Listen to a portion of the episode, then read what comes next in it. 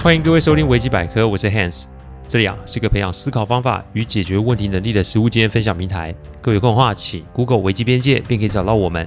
里面有大量实际操作的个案分析，也有面对问题心态养成的心法，可以让各位累积处理问题的知识与能力。当然，如果真有问题无法处理，也欢迎各位与我们联络，也可以提供顾问式的服务。维基百科分享的每个个案呢，都是经由向案件当事人或是客户取得同意及书面授权后才开始制作。我们的每个个案都会先用文字档打好，进行录制，录完后会先交由案件当事人及客户听过，待他们觉得没有问题。之后再交由后制并上架，这是我们音频制作的程序。希望各位啊，在分享维基百科之余啊，可以向身边的人说明制作过程，好让他们也安心。今天的这个案例啊，算是插队案例哦。最近案情啊，呃，疫情似乎退烧了不少，各行各业都有了复苏的现象。但是啊，我最近也是处理了不少关于接种疫苗而有争议的个案哦。今天啊，要来讲讲顺子的个案。顺子啊，是一位来找我线上咨询的客户。本来嘛，线上咨询啊，跟面对面咨询就有所不同。不过在跟顺子来往几封信之后，我就坐不住了，因为在他的言谈之中感觉到很多的不妙之处。如果我只顾着守着商业法则，然后给予建议、收钱，接下来祝福他的话，那么就有违我处理事情及经营品牌的原则了。所以经由他的同意，我们见了个面。当然，我并没有多收他的费用，只是花了一个小时。也好险有花那个小时跟他聊聊，不然真的就会有遗憾发生。我们这个行业每天都是在防止遗憾发生，但也不可免的要看遗憾发生，因为我们的对象是人，面对那深不可测的人性，所以咯，只能尽力但不强求。今天啊，谢谢顺子的同意，让我可以分享这个个案给各位。话不多说，我开始来讲讲今天的这个案例哦。上星期啊，我收到了一封信件咨询。其实咨询规则很简单，一封信寄来，一封信回去，就算是了结案件了。不过呢，我通常都会比较多事，就是会追着对方跑，因为建议写过去不代表客户的问题就解决了，所以通常啊还会再来往几次信信件才可以做个结尾哦。顺子的信件内容很简单，那就是他想要控告最近面试的公司就业歧视哦。就业歧视啊，这四个大字可不是闹着玩的。各位听众可以上网 Google 一下就业歧视，随便一条成立，那都是几十万以上的罚款。企业听到这个啊，都避之唯恐不及啊。顺子信件里面只说，上一间公司因为疫情的关系，所以就歇业了。他是休了几个月后，在九月份开始找工作，但都没有找到中意的公司。上个月面试的两间都还不错，而且都谈定了薪资待遇。但直到最后，最后的健康检查上面都载明了必须接种一剂疫苗。顺子啊，并不相信疫苗这档事儿，所以迟迟都没登记。所以他认为，因为他只要认为只要做好消毒及勤戴口罩，就可以免除感染的风险啦。但那两间公司后来都是以没有接种疫苗为由就 GG 了，意思是顺子就这么的被刷掉了。顺子打电话问劳动局、劳动部，甚至是做法律咨询，都得到一个答案，就是公司方啊，并没有办法硬性规定员工一定要施打疫苗、进行快筛或是提供 PCR 检验结果，方得执行劳务。再加上他的行业别也没有在这个限制里面，所以在法律上面他是完全可以站得住脚的。因此啊，他来信是想要争取他的工作权。看着信件里满满的法规与内容啊，我可以理解他的灰心与不满。所以，如果我只是鼓励他去检举、告发，甚至是打官司，但就信件咨询的服务啊，内容是绝对不会有问题的。可是重点来了，处理问题甚至是危机的时候，你不是只有行动方案就可以成事了。光是一个方法的拿捏，就可以左右事情的成败。所以我想了一个晚上，后来还是主动联络顺子，请他抽个时间出来跟我见个面，因为有些细节啊，我必须弄清楚，否则万一出事，这个影响可就不是单一的人。单一的公司受害了。要知道，一间被劳资纠纷产生的公司，它的营运一定会受到影响，搞不好还会让该公司内的其他员工生计受到影响。诶，这不是危言耸听，这是的确发生过的实际的案例哦。所以约出来谈准没错。我请顺子啊到一间咖啡厅坐坐，坐下来后啊，我就请他看我列印出来的信件内容，并给他一点时间整理一下，看看他有没有。信件里面没有说的东西，想要补充的。我多次强调，在处理问题的时候，一定要用全新的角度看待每一个个案。世上没有两件一模一样的案件，所以在这个看似劳资争议的个案，有没有可能是什么东西我们不知道的？在上个月读书会里面，FBI 的人质谈判专家把未知的未知形容成黑天鹅，意思是啊，在我们既有经验法则之外，一定有什么是我们所不知道的，搞不好连当事人自己都不知道。如果我们可以借由沟通、陪伴、聊天，协助当事人理清他的动机，那不也是抓到了掌握黑天鹅的机会吗？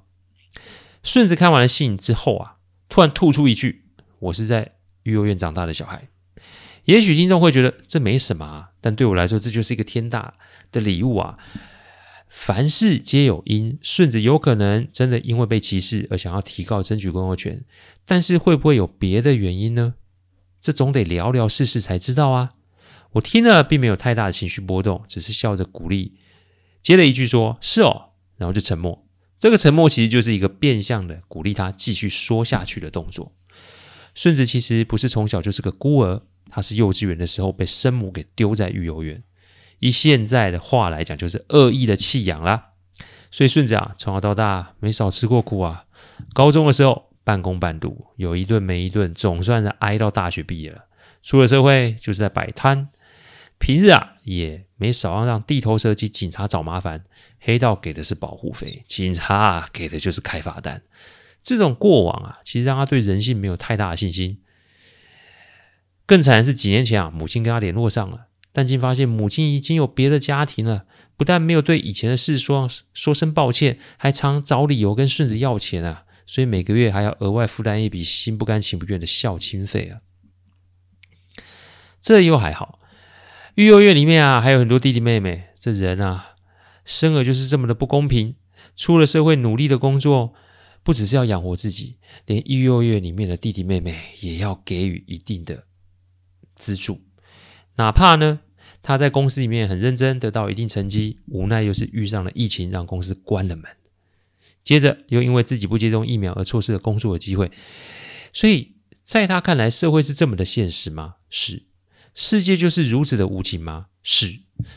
如果真的是，那他真的想要用这一次机会来改搞个小革命啊？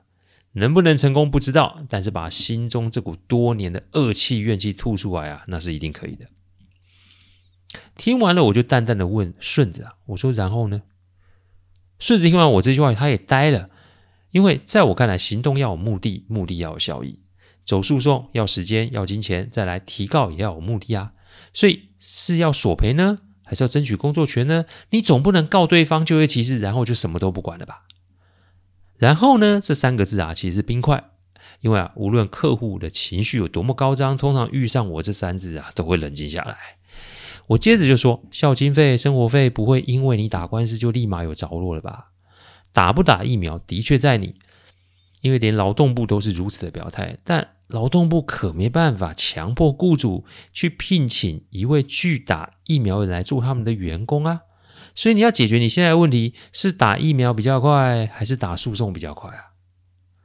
你此时是因为身体的状况不想打疫苗，还是因为你想让你的坚持得到一定程度的支持啊？要做这个决定可以，但你听听啊，我接下来要说的几个点。说完，如果你还是要提告，那我也算是尽了一个顾问应有的责任。但如果你觉得我的分析有些些道理，那么就想想看怎么做会对你最有利。对你最有利啊！这五个字其实就是一个很厉害的软化剂，因为在顺子过去的生命里啊，都是被动的接受命运与环境的安排。在他眼中，世上所有的事情都是有价码的。人啊是现实的，命运是残酷的。我事后啊也在想，搞不好因为我的多事啊，让他对我有一些些不一样的想法也说不定。但我也必须说，这种做法不见得每次都有效。还记得我前面说的那句话吗？每个个案都是不一样的，如何面对未知，那是我及各位无时无刻所要面对的问题哦。以下是我跟顺子分析的几个点。第一个点，无论官司输赢啊，你都是输啦，而且是输到脱裤子啊。官司啊，官司，没到最后都不会知道结果。但磨人的不会是官司的输或赢，折磨人的会是在官司期间带给当事人的影响。打官司不是花钱找律师那么简单哦。你如果自己不具备一些法律基础的话，说句直白的，你搞不好连跟你律师沟通都会有状况。那人一天只有二十四小时，你弄完了这些，再加上因为官司的起伏造成精神上的纠结，这些都是看不见的隐性成本呢。精神不好，有办法好好吃饭睡觉吗？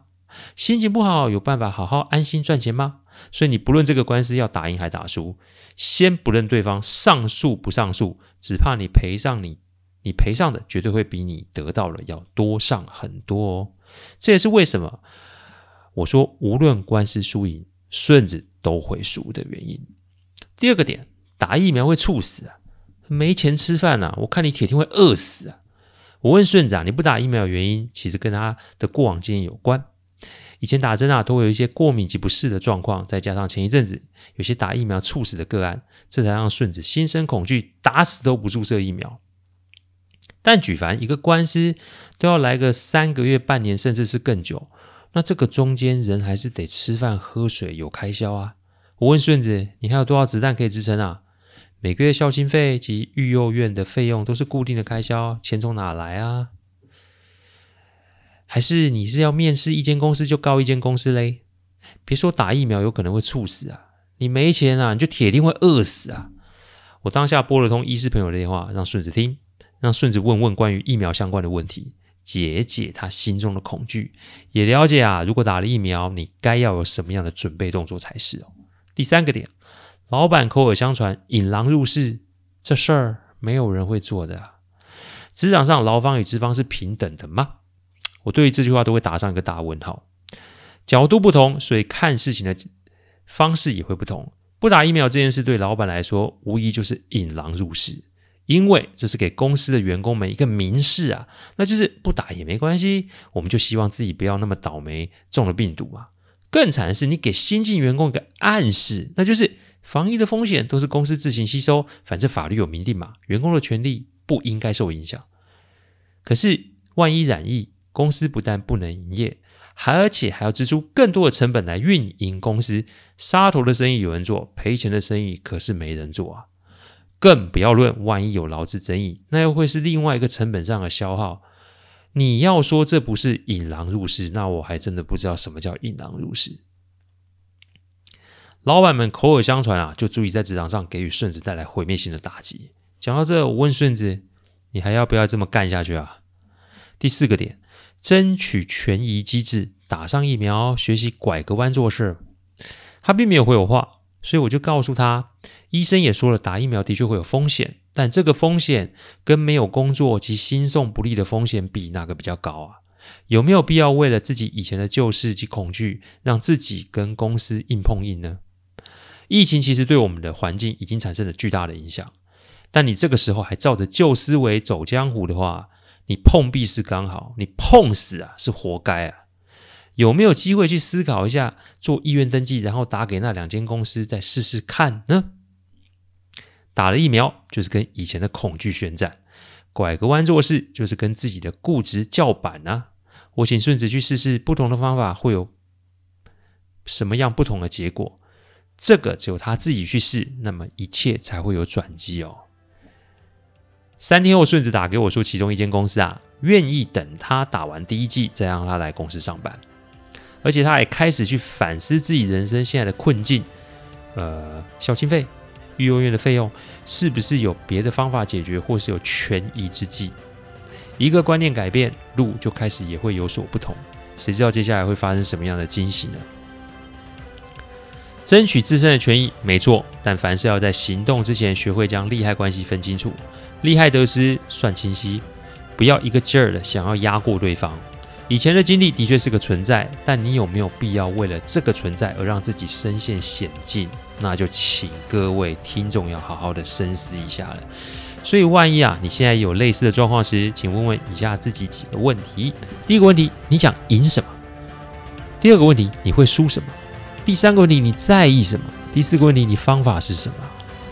感谢各位聆听，听完之后，如果任何意见，请上。网站维基边界留言，每周一中午都会有新的主题分享。各有任何想听的主题，也都可以让我们知道。再次感谢大家，我们下次再见，拜拜。